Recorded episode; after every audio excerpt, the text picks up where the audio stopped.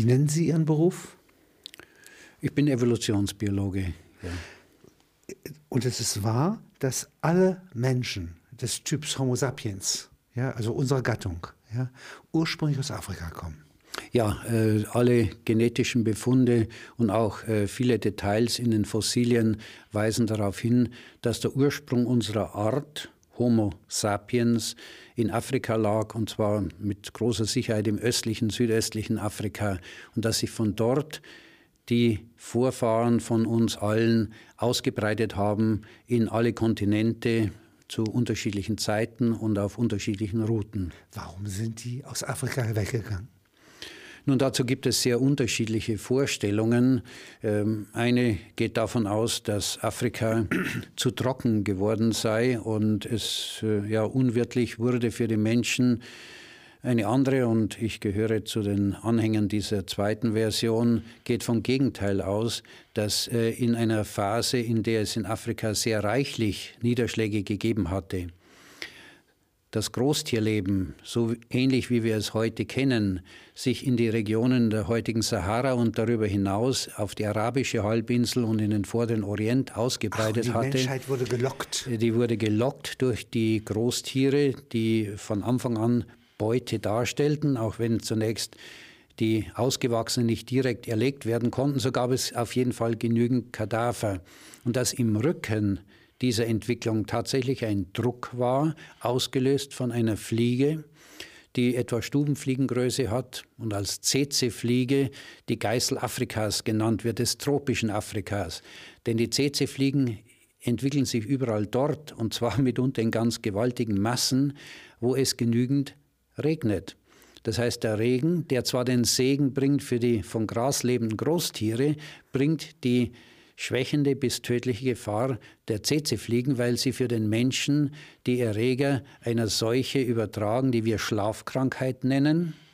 Schlafkrankheit sehr bezeichnend, weil sie die Kondition beeinträchtigt. Man wird zu müde, man kann nicht mehr mitziehen mit den wandernden Herden, fällt zurück und geht zugrunde. Und bei den Haustieren der Menschen, die aus Europa nach Afrika gebracht worden sind, die Nagana-Seuche mit ganz ähnlichen Konsequenzen.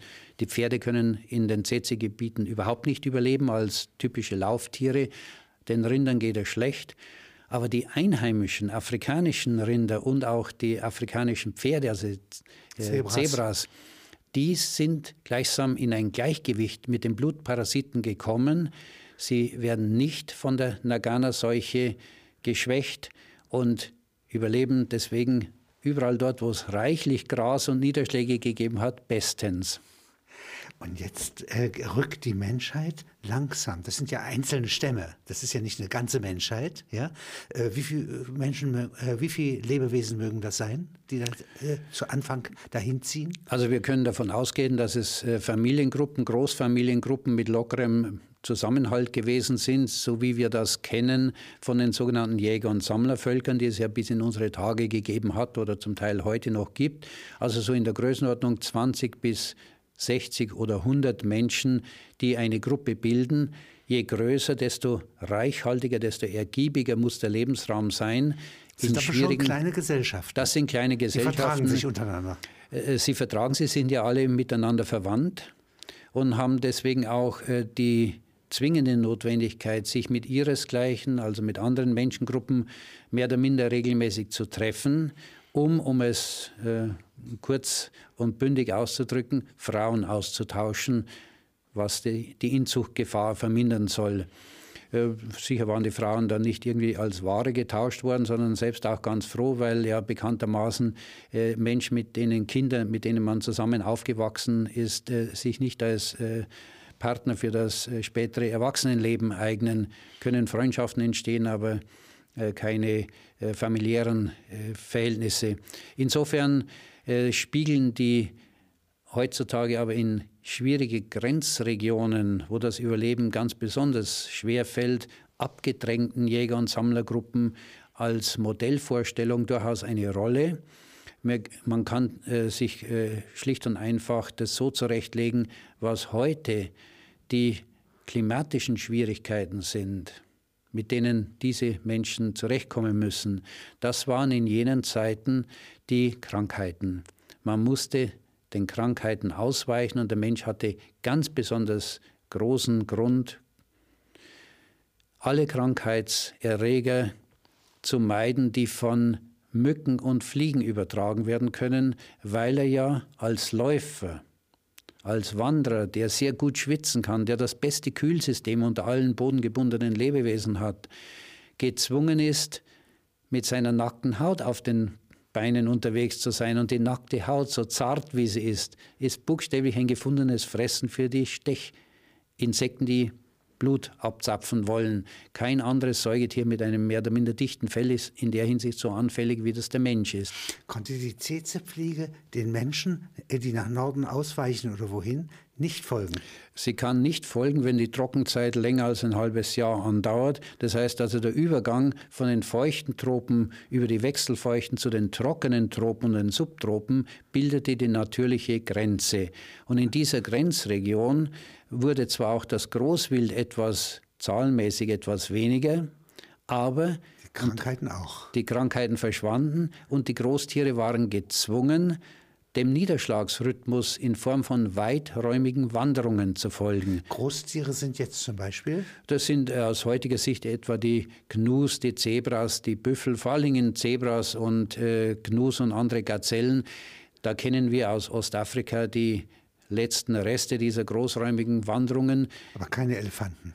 Auch Elefanten machen großräumige Wanderungen, bei denen dauert es nur länger. Sie sind langsamer, können am Stück keine so großen Distanzen überwinden, aber Treffen sie müssen die auch Menschheiten wandern. unserer Gattung dann später auf Mammute und so etwas? Ja, ganz genau, denn äh, in der Phase, in der sie aus Afrika herauskamen, gab es ja eine zweite gleichsam afrikanische Großtierwelt in der Kälte der nördlichen Hemisphäre, die unter der Eiszeit war und dort eine Vegetation entwickelt hatte, die heute Mammutsteppe genannt wird, weil die Mammuts als die dort größten lebenden Großtiere äh, eigentlich die Zusammensetzung dieser Tierwelt charakterisierten. Mammut, Wollnashorn, Höhlenlöwen, Höhlenhyänen, alle viel größer als die heutig in Afrika vorkommenden, das waren die Großtiere der Eiszeit mit zwei ganz großen Vorzügen für die Menschen, die ihnen folgten, als sie aus Afrika herausgekommen waren. Erstens waren diese Großtiere relativ leichter zu erjagen als in Afrika, weil sie gezwungen waren, durch den Wechsel von Winter und Sommer eben weiträumige Wanderungen durchzuführen, die sie oft auch aus geografischen Gründen durch Engpässe führten. Und da wartete die Menschheit. Da warteten die Menschen und konnten erreichen, dass sie über Klippen zum Beispiel äh, gejagt wurden und sich selbst äh, den Hals oder den äh, Kopf gebrochen hatten beim Absturz. Man musste nicht warten, bis so ein Großtier auf der Strecke geblieben ist. Der zweite Vorteil war, dass da wurden die Menschen von Aasfressern ja. majoritär zu Jägern. Genau, das war die Übergangsphase vom Aasverwerter, aber von frischen Großtierkadavern, nicht von solchen, die schon angefangen hatten, in Fäulnis überzugehen. Das hätten die Mägen nicht vertragen. Aber genau das ist jetzt der entscheidende Vorteil im Eiszeitland. Denn da gibt es ja den Dauerfrostboden. Man musste nur ein bisschen in den Boden hineinkommen an geeigneten Stellen und kam aufs Eis und hatte natürliche Kühlschränke, um das Fleisch viel länger aufbewahren zu können, als das in der afrikanischen Hitze und Feuchtigkeit möglich gewesen wäre. Dadurch war die Jagd im Eiszeitland erheblich ergiebiger als im tropischen Afrika. Noch dazu in Phasen, wo eben die Tsetse-Fliege und auch Stechmücken, die Malaria oder Gelbfieber übertrugen, unmöglich gewesen wäre. Das sind aber alles jetzt Jäger. Ja, das sind keine Ackerbauer. Das, sind, das ist noch die Zeit des Jagens und Sammelns. Der Ackerbauer kam erst erheblich später. Da war die Eiszeit vorbei. Sie ist übergegangen in eine besonders günstige Zeit. Das ist ein altes Vorurteil, dass die Zeit am Ende der Eiszeit besonders schlecht gewesen wäre. Das kann nicht der Fall gewesen sein. Die Funde zeigen ganz im Gegenteil, dass es im Vorderen Orient, im mesopotamischen die Anpassung war erfolgt an die Eiszeit, ja. nicht? Ja. Und Eiszeit muss man sich so vorstellen, so wie es Engadin, ja, nur eben ohne Häuser äh, und äh, äh, Feuerstätten. Äh, ja, also eben weites offenes Land mit Gras und kleinen Kräutern, die aber als Vegetationsschicht unvergleichlich ergiebiger und ertragreicher waren als etwa die heutige Tundra oben im hohen Norden, denn am Sonnenstand hat sich ja nichts geändert. Das heißt, die bekamen diese Mammutsteppe in Eurasien, bekam im Sommer ganz normal Sonnenenergie für das Pflanzenwachstum, aber es konnten sich wenig oder kaum Bäume entwickeln, weil das Bodeneis den Baumwuchs beeinträchtigte und etwas verhinderte, was überall auf dieser Welt den Kulturen der Menschen ja große Probleme bereitet, nämlich dass die Nährstoffe für die Pflanzen über das Grundwasser ausgeschwemmt werden und mit den Flüssen ins Meer getragen werden. Wenn man einen Eisboden darunter hat, verliert der Boden kaum Nährstoffe. Im Gegenteil, der Wind im Winter weht sogar frische Nährstoffe von anderswo ein. Das war die Bildung der Lössverwehungen. Die besonders fruchtbaren Böden stammen aus der Eiszeit. Also es waren erheblich günstigere Verhältnisse, als wir uns das vorstellen, weil wir eben als Nachkommen dieser Afrikaner auf die Wärme eingestellt sind. Unsere körperliche Vorzugstemperatur, wenn wir mal Fellkleidung und sonstige Kleidung beiseite lassen, also im Naturzustand wären, das wären genau 27 Grad. Bei 27 Grad Körperoberflächen, also Außentemperatur, steht unser Körper thermisch im Gleichgewicht zwischen innerer Wärmeerzeugung, die nach außen abgeführt wird, und äußerer Wärmezufuhr, die der Körper aufnehmen muss. Wird es wärmer, reagieren wir mit Schwitzen. Wird es kälter, müssen wir uns entsprechend anziehen oder mehr arbeiten, dass mehr innere Wärme erzeugt wird. Der Stoffwechsel ist tropisch-afrikanisch und weist uns damit als Geschöpfe der Tropen aus. Und die in die Regionen des Eiszeitlandes versetzt, braucht natürlich Felle, um sich warm zu halten und fettreiche Nahrung, um Energie liefern zu können, die in Wärme die umgesetzt wurde. Heizen. Ja, ja, ganz genau. Arbeit heizen. Das ist auch ja. die Entstehung der Arbeit. Ja. Also eine äh, Bewegung geht ja bis Australien. Ja, es gibt dann später noch eine. Ja, und eine äh, geht sozusagen über die Beringstraße nach Amerika. Und eine geht aber nach Westen, nach Frankreich. Richtig? Ja, ja. Und wenn Sie das mal mir beschreiben, wie gehen die Zeitmaße? Wie viel wandert eine solche Familiengruppe ja, in einer Generation? Also zunächst mal haben wir drei große Phasen, drei Hauptphasen könnte man sagen, der Ausbreitung der Menschen. Die erste war so in der Größenordnung von 110.000 Jahren vor heute. Das war das aus Afrika überhaupt herauskommen von Vertretern unserer Art hinein in das Eiszeitland, in dem Neandertaler ja bereits lebten. Das war jene Warmzeit, die so warm war, dass in Südengland und im Rheinmündungsgebiet Nilpferde lebten. Da war die Tierwelt in Nordwesteuropa afrikanisch. So warm war die letzte Zwischeneiszeit. Dann kam eine Eiszeit, also es wurde kälter. Und die nächste Phase des Auswanderns war dann vor etwa 70.000 Jahren. In dieser Phase folgten die Auswanderer im Wesentlichen, soweit sich das heute rekonstruieren lässt, den Küstenlinien des Indischen Ozeans. Also sie sind hinaus über Nordostafrika in den Bereich der heutigen arabischen Wüsten, die damals keine Wüsten waren, und folgten den Küsten den Persischen Golf entlang Südindien und breiteten sich aus über die heutige Insulinde, also das, was Indonesien ist, bis nach Australien weil, und das ist jetzt ein wichtiger Punkt, den wir gleich wieder haben werden, es damals ja eine Eiszeit gegeben hatte und im Eis so viel Wasser gebunden war, dass der Meeresspiegel um über 100 Meter tiefer lag. Mit dem Ergebnis, dass Sumatra, Borneo und andere Inseln im heutigen Indonesien keine, keine Inseln, Inseln waren, sondern Teil des südostasiatischen Festlandes. Und entlang dieser Küste breiteten sich diese Menschen aus und erreichten einer, mit einer kurzen Überquerung eines schmalen, aber hinreichend tiefen Meeresarms dann die Region des heutigen Neuguinea und Australien. Deswegen sind die Aborigines in Australien seit ungefähr 60.000 Jahren nachweisbar. Das heißt, die ganze Ausbreitung dauerte ungefähr 10.000 Jahre. Das ist schnell auf erdgeschichtliche Zeitspannen bezogen, aber langsam genug, um mit Wanderungen von Familiengruppen, die äh, ja, also pro Generation eben ein paar Dutzend bis ein paar hundert Kilometer ergeben, auszureichen, um selbst so ferne Ziele zu erlangen. Und dann kam eine dritte Auswanderungswelle, Und die setzte ein vor etwa 10.000 bis 15.000 Jahren. Da sind sich äh, die äh, Forscher noch nicht so ganz einig. Also wir nehmen als gegenwärtig Best Guess, also beste Schätzung eines Mittelwertes 12.500 Jahre an.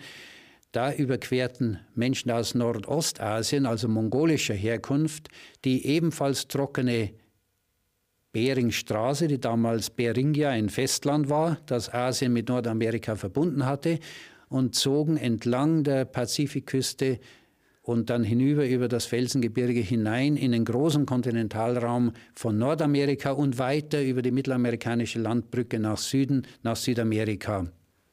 Es wird diskutiert, ob damals eben auch schon über den Wasserweg auch erste Menschen per Schiff mit einfachen äh, Wasserfahrzeugen Südamerika erreicht hatten. Aber das ist noch in Diskussion. Aber die Tatsache, dass Mongolen vor etwa 12.500 Jahren über den Landweg Nordamerika erreicht haben, das ist gut gesichert. Und äh, die, manchmal müssen die schnell marschieren ja, und sich bewegen, also am Felsengebirge vorbei. Da können sie schwer siedeln, ja. Und dann kommen sie wieder in Landschaften, wo sie sich niederlassen. Ja, das ist eigentlich auch ganz logisch. Wenn es sich um Engpässe handelt, fließt auch Wasser schnell durch und wo große Ausbreitungsflächen vorhanden sind, verteilt sich das Wasser und zieht langsam weiter. Und so kann man sich das Ausbreiten der Menschen auch vorstellen. Es dauerte dann Jahrtausende, bis die Prärien besiedelt waren. Aller Wahrscheinlichkeit nach wurden dabei zahlreiche Großtiere, die in den nordamerikanischen Prärien lebten, von den Menschen dieser Clovis-Indianerkultur, wie sie genannt wird, ausgerottet. Es war ein Overkill nennen die Amerikaner das. Was sind das für Tiere gewesen? Das sind äh, Tiere gewesen, die in mancherlei Hinsicht unseren europäischen und afrikanischen geglichen hatten, also auch Mammutähnliche, riesige Büffel und äh, das Deutlich Wildpferd. größer als Büffel. Ja, ja, ja. Äh, mit dem Befund, dass wir weder aus klimatischen noch aus sonstigen Gründen uns heute vorstellen können, warum es zu dieser Zeit zum Aussterben der meisten Großtiere in Nordamerika gekommen ist, außer wir ziehen den Menschen als Ausrotter in Betracht. Die Nachwuchsraten der Großtiere sind umso kleiner, je größer die Tiere sind. Also sind Verluste auch umso schwerer wiegend, je häufiger sie auftreten bei diesen großen Elefanten konnten in unserer Zeit von Millionen Exemplaren bis auf ein paar hunderttausend auch an den Rand der Ausrottung gebracht werden. Die Maoris, als sie nach Neuseeland kamen, haben die dortigen Riesenstrauße, die Moas, ausgerottet. In Australien sind mit der Ankunft der Menschen große Beuteltiere ausgerottet worden. Also vieles deutet darauf hin, dass der Mensch überall, wo er hinkam und wo die dortige Tierwelt gleichsam keine Ahnung hatte von diesem Wesen, zum großen Ausrotter geworden ist. Und das war bis in unsere Zeit so.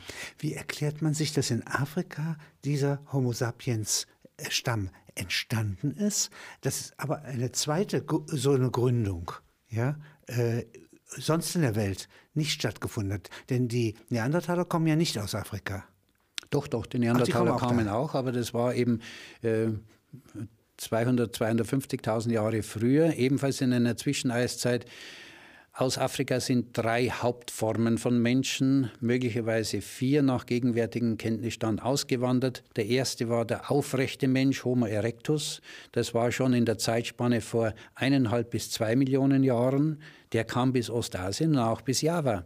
Aus Genau denselben Ach, der Gründen. war da, als jetzt diese neue, der neue Schub des Homo sapiens kommt. Ja, und auch der Neandertaler als der zweite, der mittlere, war da, existierte bereits rund 200.000 Jahre lang. Und dann kam als jüngster Spross Afrikas der moderne, anatomisch moderne Mensch, wie er genannt wird, Homo sapiens, und fing an, alles deutet darauf hin, mit dem Neandertaler in Europa und Westasien in Konkurrenz zu treten. Der Neandertaler, obwohl größer und stärker, zog den kürzeren. Der kleinere, grazilere, physisch schwächere gewann. Und wiederum deutet vieles darauf hin, dass es die Intelligenz war, die den Ausschlag gegeben hat und nicht die Körperkraft. Wir können fast mit Sicherheit annehmen, dass die aus Afrika gekommenen modernen Menschen über die Sprache verfügten oder sie sehr schnell in Europa und äh, Westasien entwickelt hatten. Das ist der Träger der Intelligenz. Das ist äh, der entscheidende Fortschritt in der Umsetzung von Intelligenz gewesen, denn wir wissen alle, der beste Gedanke nützt nichts, wenn wir ihn nicht wenigstens aufgeschrieben haben. Wir vergessen ihn wieder ja. und er ist nicht mitgeteilt erzeugen können. Ja. Wenn nicht ein Gedanke 100 Leute erfasst, ja, und das scheint irgendwie neu zu gewesen zu sein ja. bei diesem äh, Gattung. Ja, nicht? und dieses äh, verbesserte Kommunikationssystem äh, macht es möglich, und das ist jetzt nun zwar eine äh, von mir favorisierte, aber nicht allein von mir vertretene Deutung, der manche der Anthropologen, Paläoanthropologen auch anhängen, nämlich die Lüge, den Schwindel in die Welt zu bringen. Das heißt, die Entstehung der Intelligenz aus der Hinterlist. Genau, genau. Denn mit dem nichtsprachlichen Ausdruckverhalten, über das wir verfügen, mit dem wir auch erfolgreich können mit fremden Kulturen in Kontakt getreten sind, können wir nicht lügen, ganz genau. Die Haut also, die hm. eine Allergie zeigt, eine Abneigung ja, zeigt, ja. ja. nicht lügt nicht. Ja. ja? Und äh, die äh, Gesichtsmimik unter Kontrolle zu halten, wirkt künstlich. Deswegen ist eben das äh, von unserer Sicht so klischeehafte Lächeln der Ostasiaten irgendwie nicht menschlich. Das äh, irritiert uns und das muss erlernt werden, dass man in einer Gesellschaft, die wahnsinnig viele Menschen auf engstem Raum umfasst, nicht seinen Gefühlen mimisch freien Lauf lässt, erleichtert er das Zusammenleben. Aber es bedeutet auch, dass gleichsam Arbeit geleistet werden muss, dieses verlässlichere Kommunikationssystem zumindest teilweise abzuschalten. Wer mit der Sprache lässt sich alles ausdrücken. Und mit einem süßen Lächeln kann man die größten Gemeinheiten mitteilen oder eben auch Ränke schmieden, die andere nicht verstehen. Und handeln erst in fünf Jahren. Ja? Das heißt, der Assyrer ja, hat meine Frau vergewaltigt. Ja? Die Götter Bilder gestürzt, ja, die Stadt verbrannt. Und er würde mich jetzt, wenn ich jetzt meinem Gefühl folge, ja, werde ich ihn angreifen. Ich muss ihn eigentlich angreifen. Alle Stimmen in mir, die Stimme der Götter sagt, greife diesen Feind an. Ja, und dann bin ich tot genau, und habe keine hat Nachkommen. nichts genützt, ja. Und ja. wenn ich aber mhm. sozusagen eine Reserve bilden kann und sage, ich zeige nicht, was ich denke. Ich heiße ja. niemand, wie Odysseus das sagt ja, nicht? Dann kann ich überleben ja. und habe viele Kinder, 17 mhm. Stück. Ja. Und kann sie indoktrinieren, wer der Feind ist und warum er der Feind ist, weil er vergewaltigt hat, weil er dieses oder jenes Verbrechen und der, begangen der hat. Der Feind wird in seiner siebten Generation nicht glücklich sein, ja. aber meine Nachkommen mhm. ja, werden ihn überwunden haben. Ja, ja, das, das ist das neue Muster, das eben mit der Sprache möglich geworden ist und äh, dass es möglicherweise auch äh, den Homo sapiens aus Afrika erlaubt hatte, sich gegen den kräftigeren Neandertaler durchzusetzen, weil man zum Beispiel bei der Jagd sich absprechen konnte, besser absprechen konnte, wie man vorgeht. Die Neandertaler, sie mögen über ein Kommunikationssystem auch in Verbindung mit Lautgebung verfügt haben, waren mit Sicherheit nicht in der Lage, das so planmäßig, raffiniert zu gestalten, wie die neue Menschenform das konnte. Und äh, das ist eben dann der entscheidende Vorteil für die Schwächeren, dass sie mit Strategie, die man auch anderen mitteilen das kann. Das wäre versammelte Emotionen, nicht? Gesellig, ja. äh, gesellschaftlich gewordene Absicht. Ja, ja, äh, das ist sicherlich ein ganz entscheidender Vorteil, der mit der reinen Mimik und dem physischen nie hätte äh, im Gegenzug ausgeglichen werden können. Und deswegen sind da die Stärkeren untergegangen, wie überhaupt dann generell, äh, dass bloße Körperkraft nahezu gleichgesetzt wurde. Ist ja in unserer Gesellschaft durchaus tendenziell auch so mit Dummheit. Das sind, die haben es zwar in den Muskeln, aber nicht im Kopf. So ungefähr das Klischee. Und das hat ja Wurzeln. Dass so etwas entsteht als Klischee, muss ja bedeuten, man hat da im Hintergrund etwas Ähnliches. Jetzt gibt es äh, diese plötzliche explosive Entstehung von Zivilisationen, sagen wir mal 4500 vor Christus oder 2500 vor Christus. In Mesopotamien wann? Etwa 3000. Ja. Vor Christus. Mhm. Und die entstehen ja gewissermaßen blitzartig. Also plötzlich eben noch nomadische äh, Strukturen, ja, und dann plötzlich sind wirklich Städte mit umgebenden landwirtschaftlichen Betrieben da, ein Gemeinwesen, das einem Tempel gehorcht. Ja, und das scheint gleichzeitig und ganzheitlich zu entstehen, so wie ein Kind lernt. Ja, bis zum sechsten Jahr normal äh, ist es kindliches Gelände, ja, hat eine Intelligenz, und plötzlich kommt eine andere, ja, die für die Schule geeignet ja, ist. Ja, ja. Hm. ja, also es ist in der Tat so, dass wir keineswegs nur Vorgänge haben, Prozesse, die langsam und kontinuierlich verlaufen, so nach unserer rückblickenden Sicht allmählich immer höher, immer besser, sondern dass es Phasen gibt, in denen etwas Neues geradezu auftaucht. Wir nennen das im wissenschaftlichen Bereich Emergenz, Emergenz. dass neue Eigenschaften auftauchen oder Neues sich in der Gesellschaft durchsetzt. Also die Stadt Uruk des Gilgamesch, ja, wir kennen sie ja nur durch nachträgliche Beschreibung, aber die muss gleichzeitig entstanden sein, ja, äh, und dann zerfällt sie wieder, ja, und dann entstehen die Dörfer. Ja, ja, ja. Oder wie äh, jetzt die jüngsten Ausgrabungen in Göbekli Tepe das auch gezeigt haben, da ist am Anfang die Kultstätte mit monolithischen Bauten, wo also viele zusammengeholfen haben müssen, um hier ein Zentrum zu schaffen. Und in der ganzen Umgebung ist wenig äh, zu finden, was äh, zumindest äh, nicht auf eine dichte Besiedlung äh, hinweisen würde. Das ist äh, so ein Beispiel dafür, dass eben etwas gleichsam auftaucht, emergent wird, weil die Umstände dafür günstig waren und in den menschlichen Gesellschaften das, was man in der Physik eine kritische Masse nennen würde, zustande gekommen ist. Es müssen genügend Menschen Wie da gewesen sein. Bei einer gravitativen Entstehung eines äh, äh, Himmelskörpers. Ja. Nicht? Der ist ja auch plötzlich da. Ja, ja, nicht? ja. Dass äh, eben äh, diese Anziehungskraft stärker werden kann als die Fliehkraft, die eigentlich die verschiedenen Menschengruppen immer wieder auseinandertreiben müsste, weil sie ja gezwungen sind, wenn sie sich zusammenballen, mit den anderen Gruppen von denselben Ressourcen zu leben.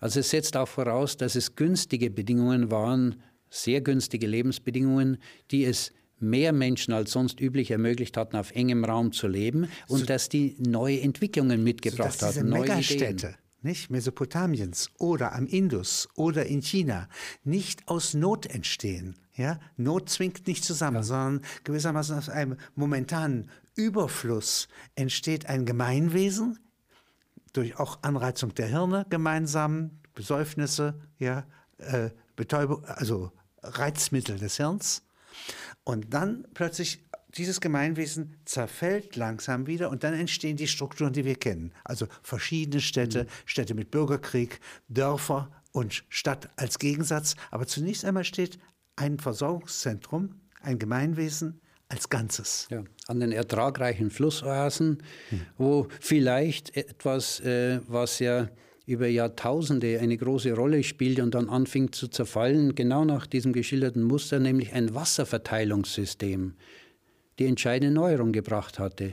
Und als die Flächen versalzten, funktionierte dieses Wasserverteilungssystem nicht mehr, die Erträge gingen trotzdem zurück und es mussten zwangsläufig solche Kulturen aufgegeben werden. Und das geschah immer wieder. Das haben wir im selben Grundmuster an der per peruanischen Pazifikküste mit etwa Nazca-Kulturen, anderen äh, Kulturen in dieser Region, dass nach einer Zeit des plötzlichen Entstehens und Aufblühens dann ein Niedergang einsetzt und wir können in den meisten Fällen diagnostizieren, es hat sich eine Salzschicht im Boden gebildet. Diese Verteilung des Wassers war anfangs gut, hat die Erträge gesteigert, aber auch die Verdunstung des Wassers gefördert, sodass die enthaltenen Salze sich anreicherten.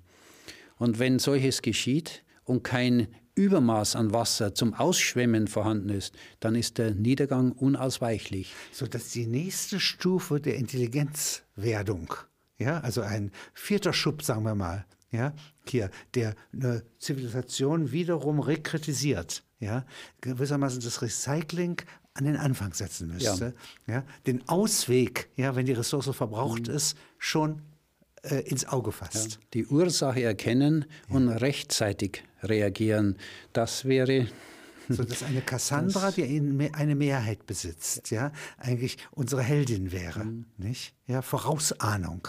Ja, das ist etwas, was in den, ähm, wenn Sie die menschlichen Schübe sehen, ja, ist die Vorausahnung noch das Schwächste. Sie wird improvisiert durch die Schamanen. Mhm. Ja?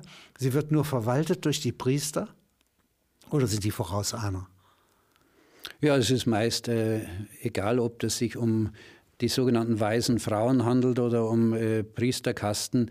Äh, sie haben generell als gemeinsames, dass sie über ein Wissen verfügen, das nicht alle in der Gruppe oder im Stamm oder in der Gemeinschaft haben und das weitergegeben wird als Geheimwissen an die Initiierten von den weisen Frauen, von den Schamanen oder Schamaninnen weitergegeben wird an jene Personen, die ihnen als Träger dafür geeignet erscheinen. Und auf diese Weise ist über Jahrtausende das Wissen vom gemeinen, vom üblichen Leben getrennt weitergelaufen und hat dafür gesorgt, dass bestimmte Teile der Bevölkerung, die über dieses Wissen verfügten, auch Macht ausüben konnten auf den anderen Teil, sodass so etwas, äh, wenn ich das biologisch überspitzt ausdrücken darf, wie eine innerparasitäre Struktur entstanden ist. Denn die Wissenden, weil sie genug wussten, konnten die anderen, die nicht genug wussten, ausbeuten. Stärker als der Nomadenfürst, ja, der sozusagen die fertige Siedlung hier, die, die Stadt Uruk übernimmt. Ja, ja? deswegen das kann er nur, mit, solange seine Macht reicht. Ja. Und er wird assimiliert nach kurzer ja. Zeit. Während das hier nicht assimilierbar mhm. ist. Ja, ja, deswegen war ja oft auch der Priester dann die oberste Autorität. So. Es so. folgten dem Priester zwar nicht die äh, Soldaten, aber der König oder der Herrscher musste folgen, wenn der Priester dagegen war. Deswegen zwei Herren, mhm. ja? Ja, ja? bis hin zu Papst mhm. und Kaiser. Mhm. Und jetzt, wie sähe eine Intelligenzstruktur der Moderne aus, ja, im 22. Jahrhundert, sagen wir mal, die nochmal einen Schub macht? Ja? Wo würde die anfangen? Würde die jetzt von unten nach oben organisiert sein? Ja, sicher. Sie wird über das äh, ja, begonnene Zeitalter des Internets entstehen. Da werden sich automatisch neue Wissenszentren herausbilden, äh, die, die, nicht kontrollierbar die nicht mehr kontrollierbar sind von den Mächtigen. Es ist im Gegenteil ja inzwischen ja längst so und leider auch öffentlich erkennbar geworden, dass die Volksvertreter nicht diejenigen sind, die am meisten wissen. Und deswegen sind sie beeinflussbar von Lobbygruppen. Und die, dadurch, dass das Wissen sich immer mehr konzentrieren wird, natürlich schwerpunktmäßig in jeweilige Wissensbereiche, in Kompetenzzentren. Die aber wie Lebewesen zum Beispiel eine Eigeninitiative haben und eine Tendenz, sich zu vereinigen. Das ja. heißt, es könnte Gemeinwesen geben, seitlich an den regierenden Menschen vorbei. Ja, und die Tendenz ist ja bereits vorhanden. Äh, die Entwicklungen sind Natürlich werden sie mit Skepsis betrachtet, aber ich denke grundsätzlich nicht zu stoppen, egal ob man sie für gut oder schlecht empfindet. Es ist ja eine Frage, auf welcher Seite man steht. Aber sie werden nicht zu stoppen sein die Versuche, die ja natürlich gerade in diktatorischen Systemen immer wieder unternommen wurden, die Vernetzung der Menschen untereinander, die ja bereits existiert, zu unterbrechen, sind fehlgeschlagen. Und heute ist es so, dass über die kommunikative Vernetzung weit mehr Diktatoren gestürzt werden und Revolutionen vorbereitet, als über bloße neue Machtzusammenballungen mit militärischer Gewalt. Nehmen Sie einmal Ägypten. Ja, das ist ja ein Land, das jetzt noch nah an dem Ort ist, wo die Menschheit mal anfing, ja, und äh, gleichzeitig eine Sonderentwicklung hatte. Das ist ja ein riesen Canyon, ja, nicht voller Schwamm, Schwemmsand, ja. Und dort gibt es Felachen, also Bodenbearbeiter, und die haben nie regiert. Und es gibt äh, Hierarchien, ja, heute den Militärrat, ja, äh, die haben nichts angebaut. Und diese Wechselwirkung ist doch auch in der sogenannten ägyptischen Revolution noch immer da gewesen. Ja? Und irgendwie ist die Revolution einmal gestohlen worden in einem Jahr. Nicht? War eine da, ja, und sie ist jetzt nicht mehr da. Wenn Sie als Evolutionsbiologe einmal da sagen, wie kann sich so etwas entwickeln? Wann würde hier gewissermaßen das, was unten und städtisch ist und hier revoltiert hat, ja, das Ganze ergreifen können?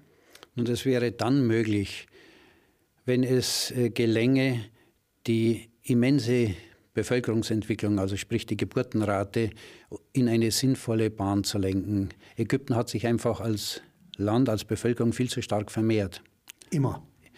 Äh, immer, immer mehr sind, Bodenbearbeiter ja, da, eine ja. industrielle Reservearmee, hm. eine bodenbearbeitende Reservearmee, sodass im Grunde durch Opfer, ja, durch Streik, ja, äh, im Grunde gegen die Pharaonen und ihre Soldaten nicht angegangen ja. werden konnte.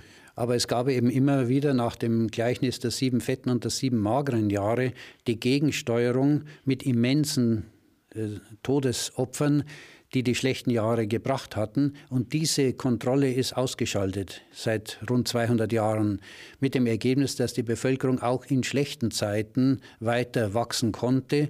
Und das ist das Problem, dass in solchen Bevölkerungen, die von Natur aus auf ein Fluktuieren zwischen guten und schlechten Zeiten eingestellt waren, die schlechten Zeiten in ihren Auswirkungen international und durch die medizinischen Fortschritte gekappt worden sind. Und dadurch werden solche Staaten zwangsläufig in die Katastrophe hinein sich entwickeln, die sie entweder wieder ganz massiv zurückwirft oder dazu zwingt, expansiv zu werden, gleichsam überzuborden in andere Regionen. Und das ist das, was äh, der Westen ja eigentlich hinter vorgehaltener Hand am meisten fürchtet. Deswegen ja auch diese ganze Problematik äh, der äh, Flüchtlinge, die per Schiff von Afrika herkommen. Sind überbordende Bevölkerungen und das sind junge Menschen, nicht die Schwachen, die das Land verlassen. sozusagen die Chance der Selbstregulation, die ja äh, zu einer neuen Ebene der Intelligenz ja, und einer Neugründung der Zivilisation quasi notwendig ist. Also Al Jazeera, da können Sie schon sagen, das ist etwas, was neu war, ja, und zum Beispiel Proteste in Kairo virulent gemacht hat. Ja, ist aber nur ein Element. Ja? Wo sehen Sie weitere Elemente, die nicht in Ägypten allein, ja, sondern überhaupt im 22. Jahrhundert oder in der Zukunft. Ja. Hier noch einmal so einen Schub wie in Mesopotamien, wie am Indus, wie in China und so weiter. Ja. Also den vierten Schub der Menschheit mhm. auslösen können. Als Evolutionsbiologe. Geben muss es doch. Ja, das gibt's. Äh, wir haben es ja selbst durchgemacht mit der Gleichstellung der Frau. Mhm. Um es hart auszudrücken, die Frau muss befreit werden von ihrer Funktion als Gebärmaschine. Sie bedarf der Eingliederung, der gleichberechtigten Eingliederung in die Gesellschaft, mit der Selbstbestimmung über die eigene Fruchtbarkeit. Und wenn sie das auch noch halbwegs erreicht, geht die Geburtenrate zurück und dadurch schließt sich die Schere zwischen dem, was notwendig ist und dem, was möglich ist. Durch einen höheren Grad an Freiheit. Durch den höheren Grad an Freiheit, durch die bessere Bildung, vor allen Dingen eben durch die größere Unabhängigkeit. Also niemals repressiv. Ganz genau. Das Entscheidende ist, dass die Frauen selbst entscheiden können sollten, was bei der Struktur der dortigen Gesellschaft ja bekanntermaßen so gut wie unmöglich ist. Aber wo sie das können, zum Beispiel bei den Tuareg-Frauen, also es ist nicht allein die Religion, sondern die gesellschaftliche Grundstruktur. Da ist auch diese Problematik nicht annähernd so gravierend geworden.